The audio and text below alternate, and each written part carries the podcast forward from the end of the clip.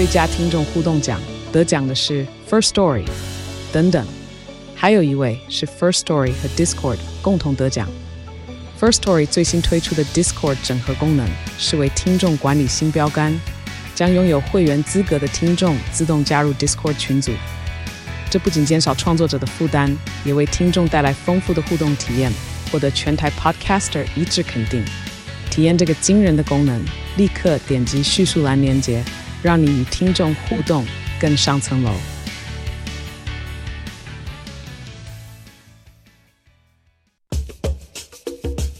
你要泡什么？要泡茶、泡咖啡，可不要泡沫经济；要泡泡糖、泡泡澡，可不要梦想成泡影；要泡菜、泡饭、泡妞、泡书本，就不要政治人物跟咱们穷泡蘑菇。不管泡什么，张大春和你一起泡新闻。台北 FM 九八点一 News 九八九八新闻台，今天进行的单元香港相亲。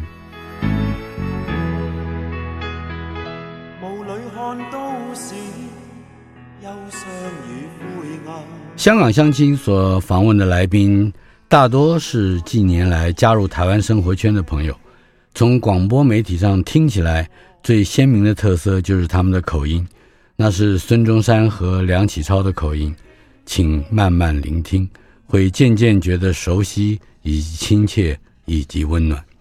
香港相亲第九集，邀请到的是国际关系学者，也是国立中山大学政治学研究所的副教授。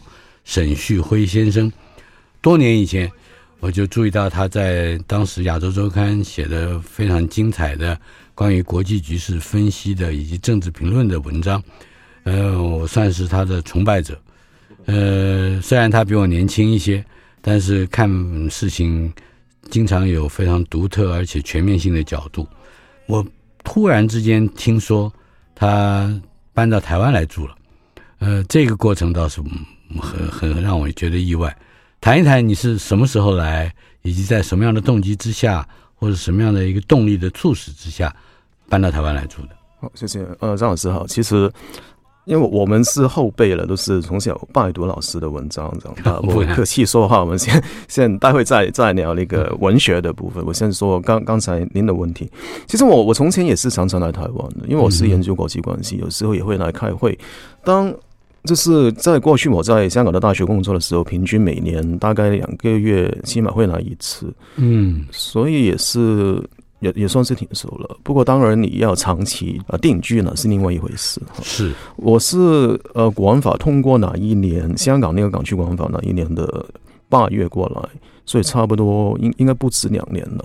当时其实我在。前几年已经开始，呃，不断在寻找在香港以外可以居留的地方，因为感觉上香港不可能长期维持从前的状况。嗯哼，呃，加上我是研究的国际关系，也会认识不同的人物，也会担心未来香港的局面。当时还没有反送中运动，也没有二九二零一九年的事情，嗯哼，所以就一直在想。不过没有想到这么快来的这么快啊！在你的修辞里面，我记得你用旧香港跟新香港来形容这个分野，谈一谈你心目中的旧香港应该或者说原来是一个什么样的样貌。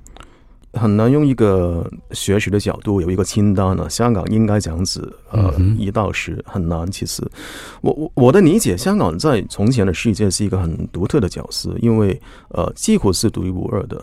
一方面，它是非常自由；可是另外一方面，它也是很难控制自己的命运，因为它有非常自由的背景。所以，我的小时候习惯了不同立场、不同背景的人很很容易走在一起谈话、讨论问题，然后。他创造出来的文化呢，是别的地方很难找到。因为刚才我们说，不同背景、不同立场的人，他真的可以很和平的聚在一起，然后研发出一种新的文化出来。嗯，现在当然是跟中国大陆其他城市没有很大的分别了，就是很明确的红线，然后呃由上而下的一种管制不行，那是我们很不习惯。从前在港英时代的管制，虽然它是一种。所谓的殖民地，可是起码从我小时候长大，都是一种很很自由的氛围。呃，然后香港的文化是东方的、西方的，还有很本地的东西都可以呃融合在一起。从前我们就觉得是理所当然，现在当然知道了，不是一种 take for granted 的一种状况。啊哈，最早的时候，我们甚至可以说推到上个世纪末，呃，那个时候的一国两制这个嗯概念，似乎是非常多人，包括你在内，都还支持的。呃，我记得你曾经在采访中说过，说你以前是比较挺一国两制，可是看起来一国两制，呃，似乎在后来有新的香港的面貌的时候不同了，怎么回事？你现在根据习近平的 定义，当然现在这一种一国两制跟我们从前理解当然是很不一样。嗯哼，问题就是像中国。创造者一系列的名词本身都是没有意义的。你说“一国两制”什么意思？反正只是不是两个国家，也不是他定义的一国一制，里面的空间就是所谓的一国两制。所以不同人的处理当然会有很大的分别。嗯，就像我们念国际关系，美国的一个州也好，很多呃欧洲的自治区也好，什么法罗群岛啊那些，因为我我从前是研究这一些，他们的自治程度当然是很。很高，也是我们觉得是很真，所以这一种的一国两制，当然我们会觉得啊还不错。像我们从前在香港一个电视台呃走去大概十个八个不同的这样子的地方去做旅游节目了，其实包括那个呃 Northern Mariana Islands 呃有一些欧洲的自治区，有一些英国的殖民地，还有一些海外领地。他们的状况，从前我们以为跟香港应该很像啊，嗯哼。可是现在我们当然知道，中国定义的一国两制不一样哈。他现在很强调是一个 holistic concept，一个单一的概念，不是一种我们习惯的一种中央和地方的分权，不是联邦制。嗯哼。所以现在中国定义这一种，我相信。没有一个人会在香港会从前会觉得这就是一国两制的定义。我们小时候在学校念书的时候也好，我们我们自己去自学也好，我们以为的一国两制呢，就是比较贴近在西方社会那一种中央跟地方政府的关系。当然，现在它的定义是完全不一样。在中国一直发展出一个论述来，就是说，香港原本是殖民地，现在回到了祖国。这个殖民地三个字啊，好像香港也跟其他由英国开发出来的殖民地，而后的这个整个的行政运作或者是生活文化是不同的。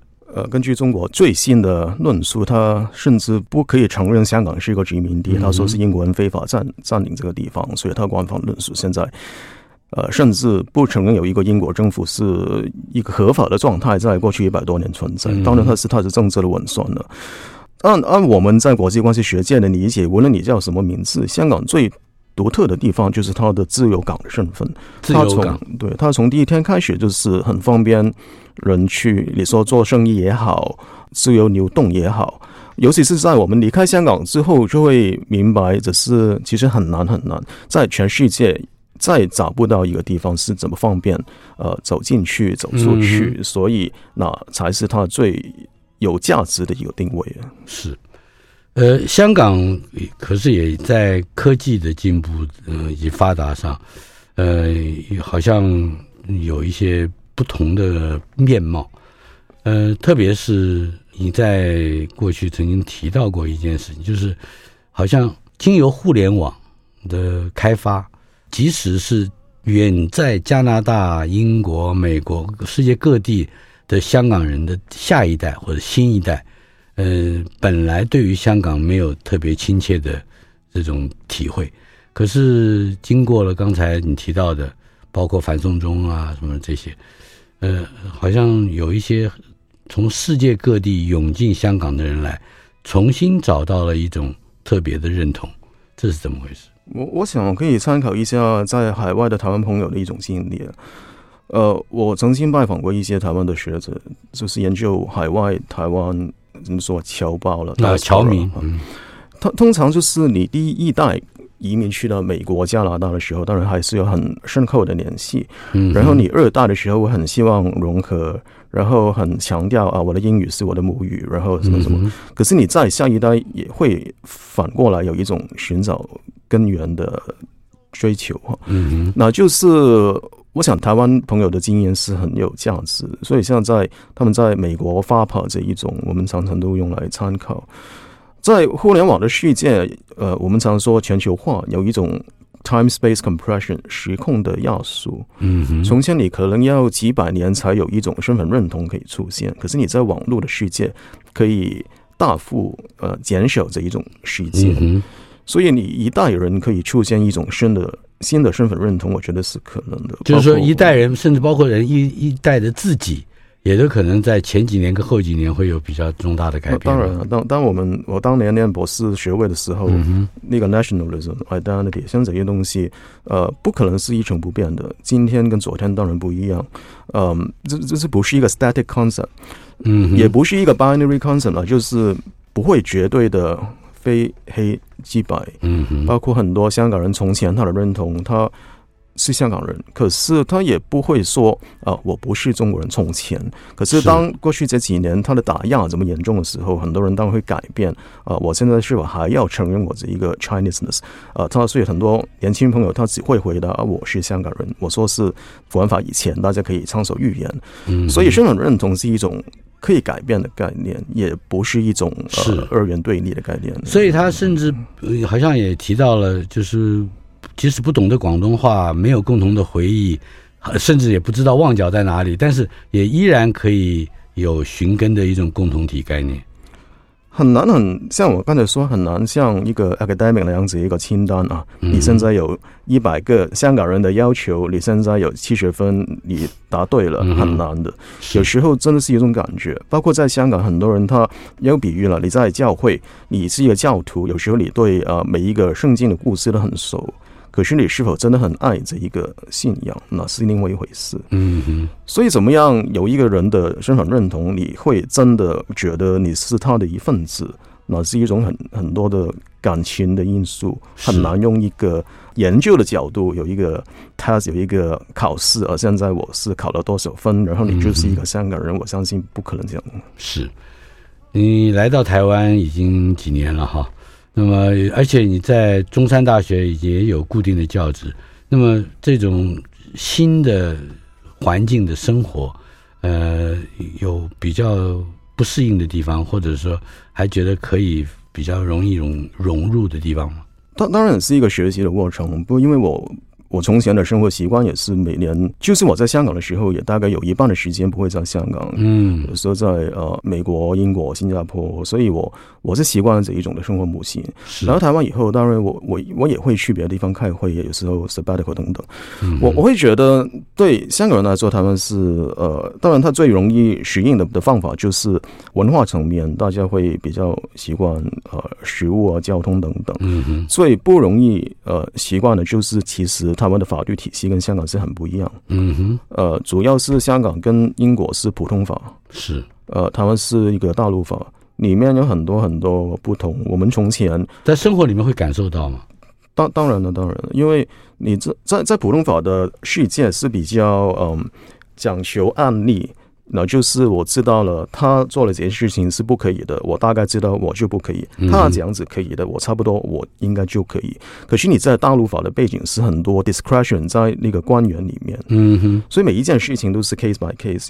然后他很多东西他会写的比较详细，在香港是比较有一种大一点的空间，主要是给很多外来的人做生意的空间。嗯哼，所以很多小东西我们从前不会留意，因为我们只是一个。开会的人、游客、他朋友，当你长期住在哪里，你要呃缴税，你要呃申请很多的补减，嗯，像这一种东西，从前你路过当然不会做，现在我们每天都习惯了啊，有一个部分要去补减了啊，所以慢慢就可以，所以包括一些官僚作业跟这生活上有关的，就是会有比较烦人的。怎么说？一体两面，一一方面，当然它的程序比香港要多很多，老实是老实这是。可是另外一方面，台湾的人情味是也是比香港浓厚很多。其实两件事情，我看来是同同一件事情来的。嗯，因为你你在台湾这一种社会很强调人与人之间的关系，也希望用很多 social capital 去加强这一个土地的联系。嗯哼，呃，香港很多东西从前我们真真的是要。靠条文法律，然后我们知道大概线在哪里。在台湾很多时候，他用伦理关系、人与人的关系去建立一种社会的规矩，那就是不同的地方。所以我，我我相信每一个人，你去了哪里，你去美国、英国、台湾、加拿大，哪里都好，你要融入一个当地的文化，不是两天的事情，他真的要很详细的去考察。呃，刚才你提到这个。就从移民社会来看好了，呃，移民社会里面有一个不太成文的伦理啊，嗯，就是先来后到，嗯，就我来了四百年，你来了一百年，他来了六十年，你来了三年，那个来三年的一定感觉上是被比较排斥的，你你只来了两年三年，你觉得你有有这种感受吗？我想这几年我们从香港人的角度去去看学习了什么东西，其中一点就是避免用一种二元对立的方法去看个人的状态也好，大家的状态也好。那你你要说你去到一个新的地方有不适应的地方是很正常的。你你说你去到一个地方你跟从前没有任何分别了是很不正常的。那就证证明了可能是当地人很迁就你。还可能是你根本没有尝试融入他们的社会，无论是哪一个答案都是不健康，所以我就觉得那是首先那是很 normal。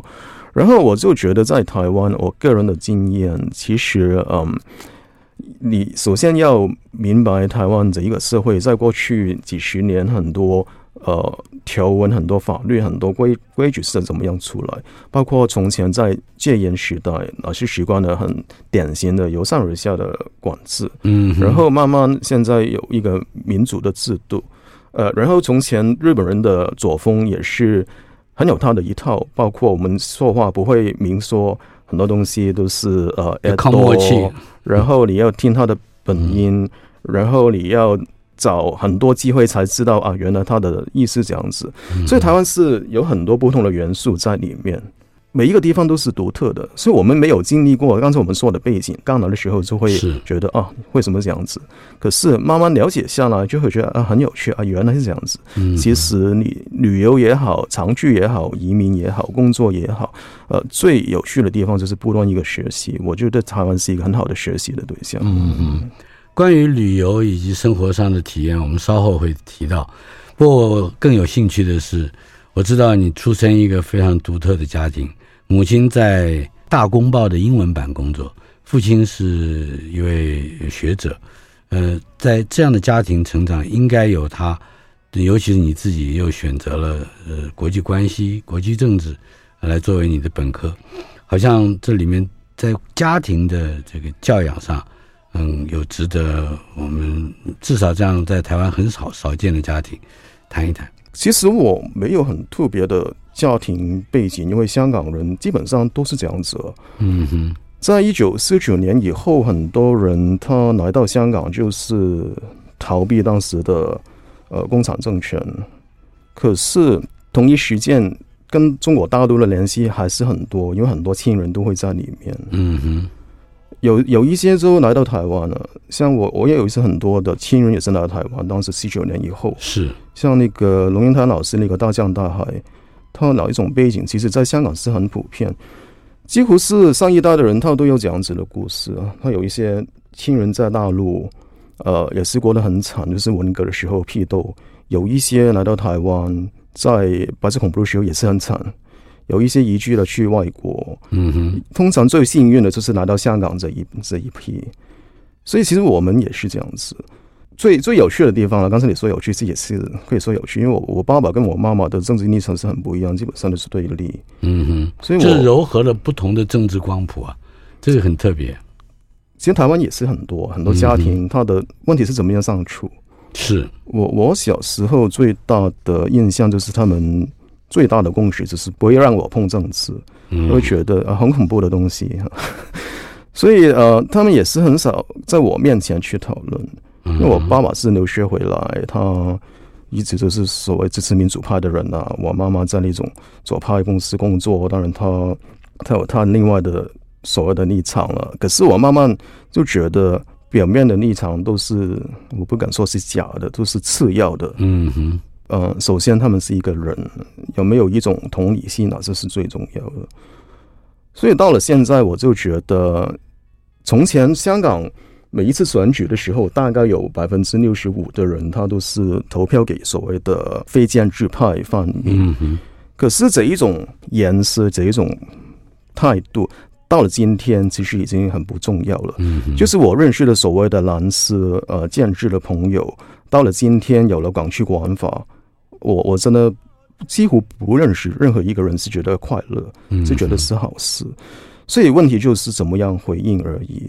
是从前我们长大的背景就是 identity 是一种复合的概念，你的身份、你的立场都是构成你个人的一个部分。嗯哼。可是到了今天，政权它的取态就是让所有东西都是很 rigid，define 你要这样子这样子，否则非常严苛的一个规范。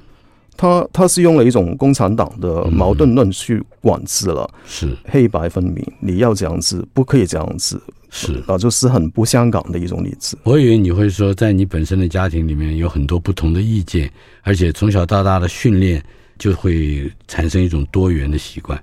我相信，嗯，至少在你的学术生涯里面，这个教养背景应该还是蛮蛮重要的。稍后片刻，马上回来。谢谢。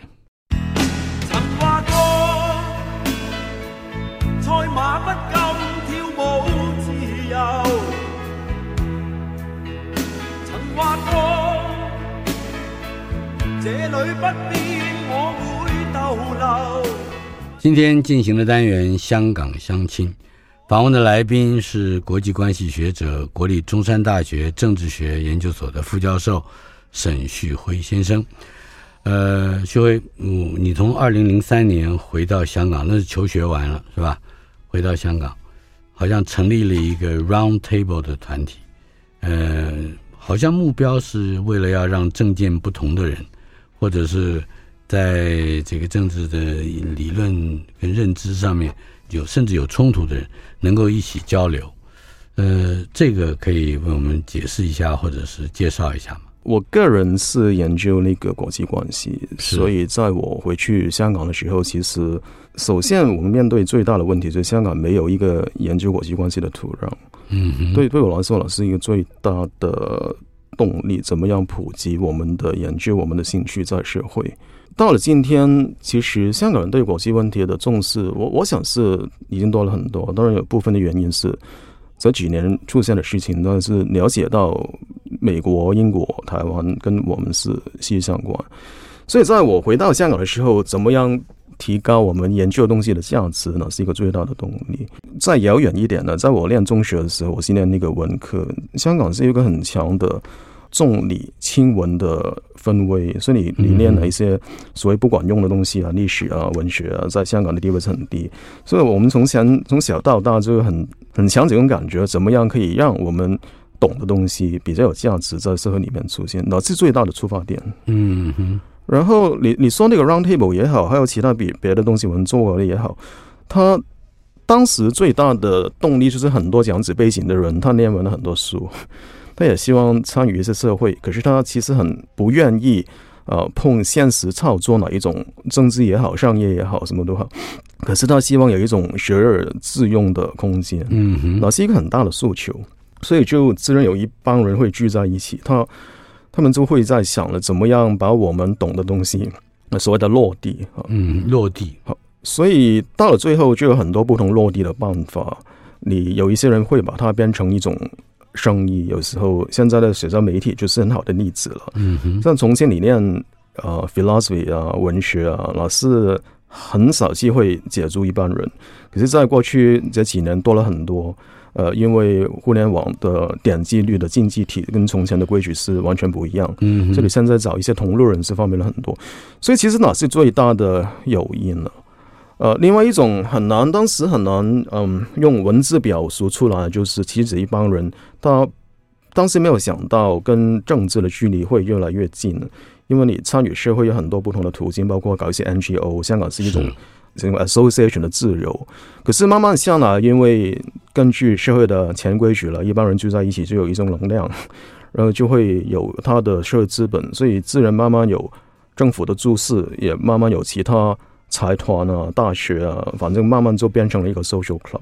嗯、可是从 day one，它其实不是为了那个原因存在，可是它存在了下来，只要它还在，它的人还在，自然就像台湾有一些团体，就变成了一种。对，刚才我们说一种 social club，我想是比较合适的一种描述。嗯、是香港传统的精英主义或者说是精粹主义啊，呃，应该是他的一个在知识分子或者说知识分子圈的一个主流。呃，这种比较重视传统精英的对话，呃，或者是他的对话形式，目你目前看有重大的改变吗？从前的世界很不一样，像呃，从前香港的精英，我就像从前在英国时代的精英，他真的是很习惯呃关起门来大家讨论，然后就结论，很多东西他都在马会里面决定。嗯、所以像呃香港一些民主派的领袖跟政府的官员，他们常常开会就在马会里面，他们是同同一个 class，有同样的语言，同样的学校背景，当然他们沟通就很容易。从前台湾其实也是啊，很多精英他是同样的大学出来，是在几十年前都是同样的背景了。所以现在，呃，再回回头看，当然老师很离地的一种状态，因为一般人他都是排除在外。嗯，可是就是没有落地。可是对对，可是问题就是怎么样才算是落地？你就是有一些呃游行示威的领袖、抗争的团体，嗯哼。其实他们也是精英，也是正义啊。你很难说啊。现在我是在街头上面，那我就不是。其实他们也是很优秀的人才，也是一种 social elite。所以像香港很好的例子就是，呃，在过去十多年，其中一位呃很有代表性的人物是长毛梁国雄。是呃，在我的眼中，当然他也是很 很 elitist 的。他他用德语去看马克思，然后他是很 knowledgeable，可是他的。最给人知道的就是他在街头上面示威，所以这两个面向绝对不是对立。所以回到刚才我们说的问题，怎么样才是有价值的对话？呃，现在我们觉得从前的讨论有一些好很离地的状况，嗯，那就是因为他的讨论内容其实他真的跟一般人没有接地气，尤其是出现了网络以后，更容易去。显示出来你离地的讨论是怎么样？呃，像美国总统大选就有这样子的讨论，很多精英每天只看 New York Times，然后就知道自己的世界这样子。嗯，很多人会觉得我是 underrepresented，其实他也是有钱有地位，那就支持川普。嗯哼，所以慢慢下来就发现了从前的 formula 在新的世界，它应该是要很大的改善，否则就没有了。存在的空间反而会变成了防止时代进步的力量。在中国近几十年来的经济迅速的发展啊，以及它权力的崛起，呃，对香港的利益集团是不是也有一些本质上的改变？也就是说，在大陆拥有更大利益的人会看见香港的传统精英跟他的集团是嗯不同质的，也就是说，不是自己人。是有这样子的现象，因为你中中国共产党那种思维是我们说 control freak，就是一切都要控制，暂时没有控制，只是一种权宜之计了。嗯哼，旧的上海就是很好的例子。其实也不但是中国共产党了，从前在大清帝国的时候改土归流，他的思维也是这样子。嗯，呃，哪一些地方的呃土司有很多地方的势力，然后他有他的权威，有他的影响力。嗯、可是你对中央政府来说，那是很恐怖的一件事情，因为它很容易不受控，是所以慢慢下来就会给他们换掉。呃，然后一九四九年以后，对上海的资本家也这样处理，嗯，然后对香港也这样处理。他在八十年代，他要拉拢香港的商人，当然他会给很多好处他们。可是到了现在，呃，富起来以后，就会觉得，呃，这一些香港商人，首先他还是香港人，嗯，无论他怎么样表忠。他也是不同的背景、不同的思维，是，所以也是要经历改土归流的过程。现在国安法表面上我们看到就是很多打压什么的，可是其实它背后一个很大的动作就是重新要改造香港自己的利益集团，包括所谓的改土归流的改改造利益集团，嗯哼，把他的东西放进来，然后改变背后呢一个分配资源的模型呢，这是这是一个大的手术最重要的目的。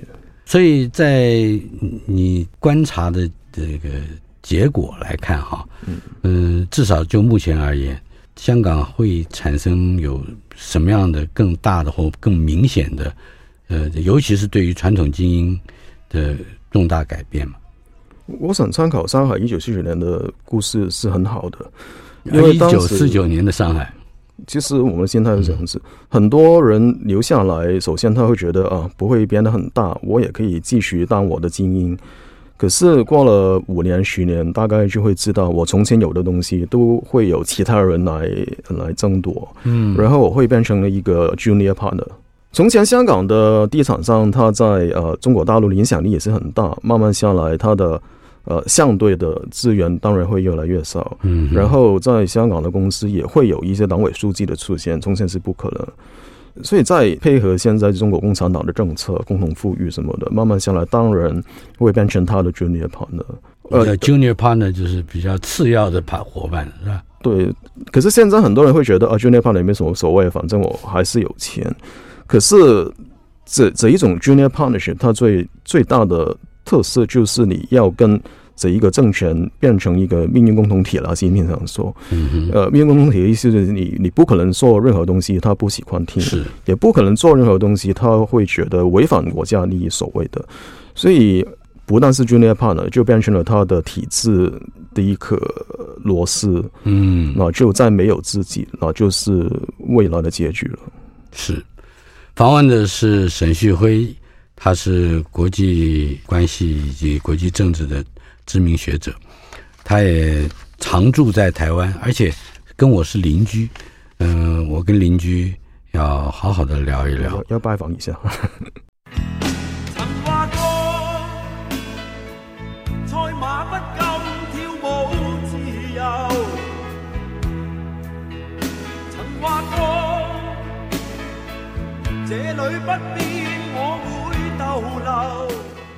沈旭辉在我们的现场，香港相亲单元。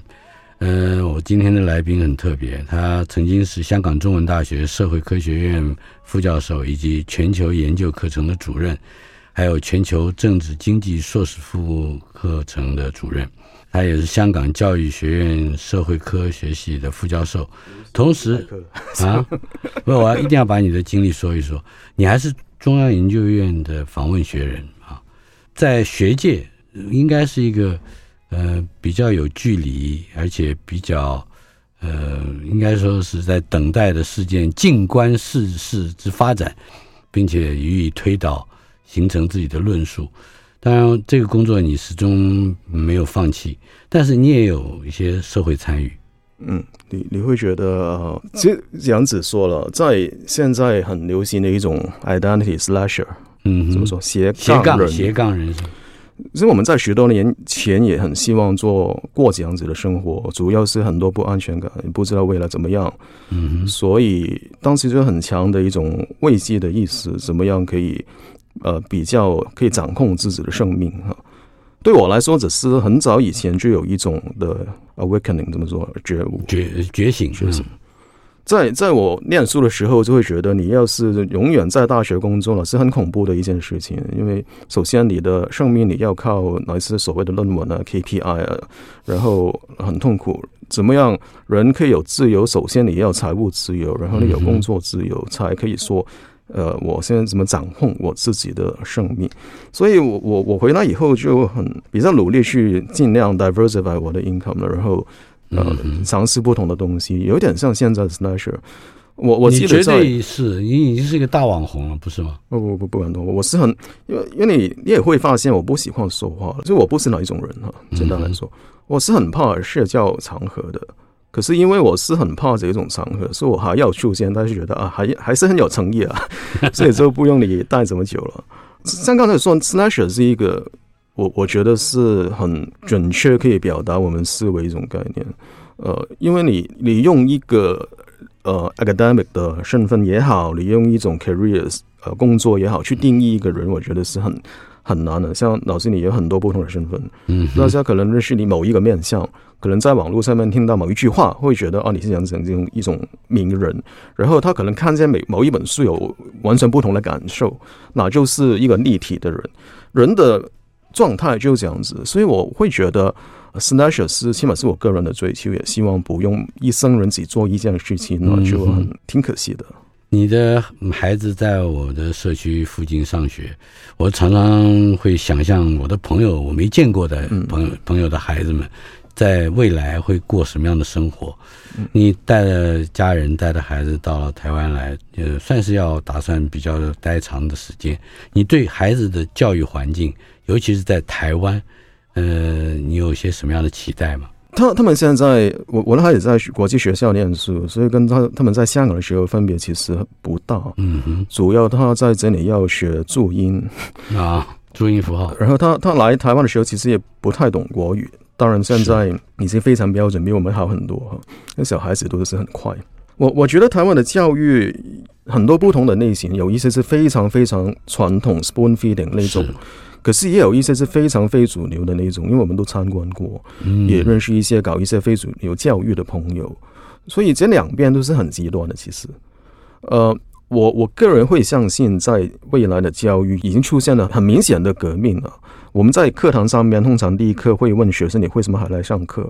就找不到动力，为什么我们还要还要浪费时间在交通？你要是在。网络上面在疫情期间，大家都可以继续授课，为什么我们现在还要回到？当然有一些官方的答案啊，呃，interaction 啊，老师跟学生的互动。可是同样的问题也是在中学、小学也是。从前大班教学，怎么知道一个学生他的进度？然后现在有了 AI，很多配合，我们知道每一个人大概的状况，可以找到最合适的课程。所以像这一种教育的革命已经出现了，可是，在制度上面还没有相应的改变，因为里面很多 vested interest holders。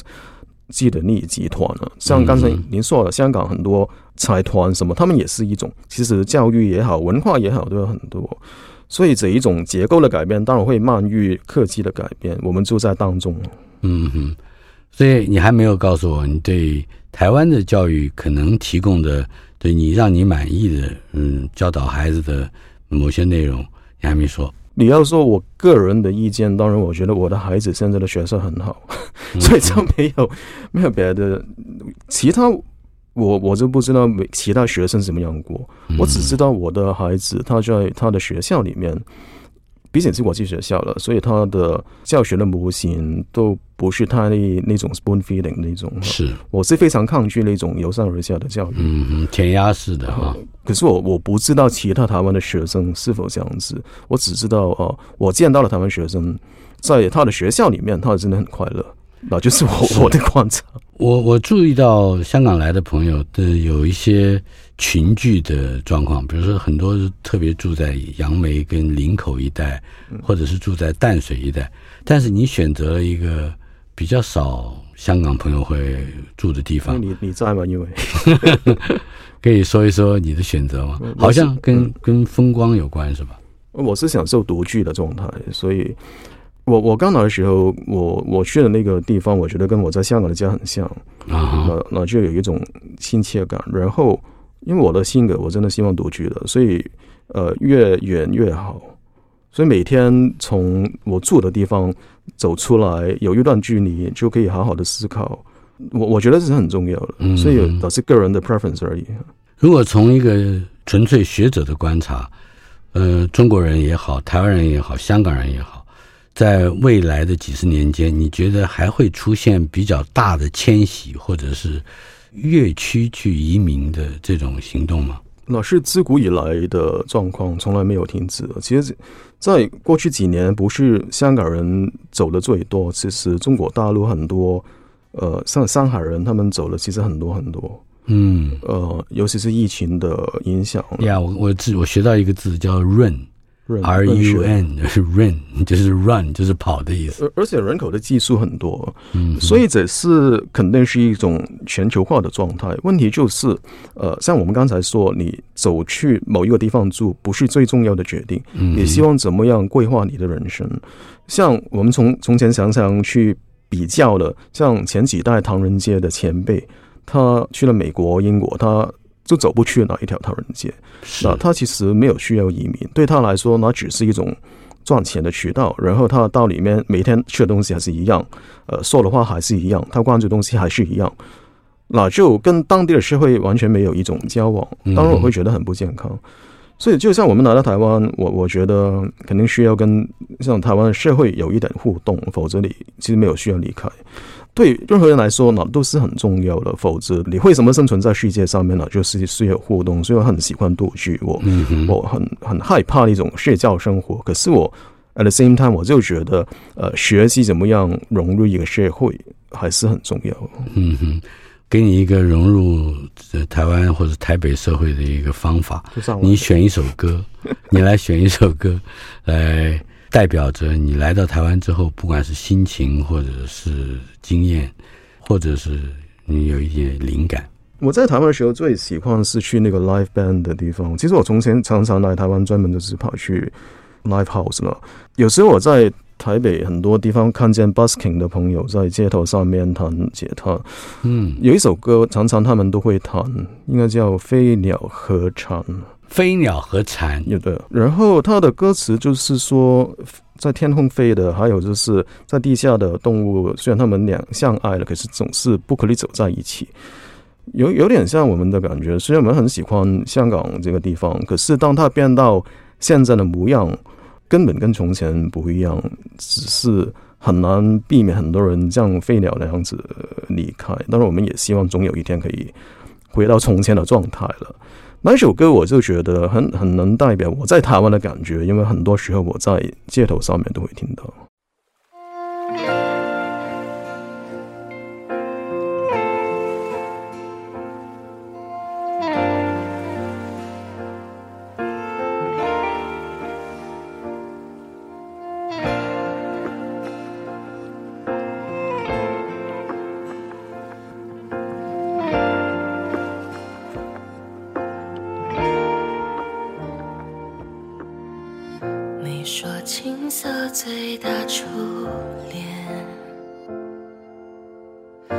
像是落下海岸线。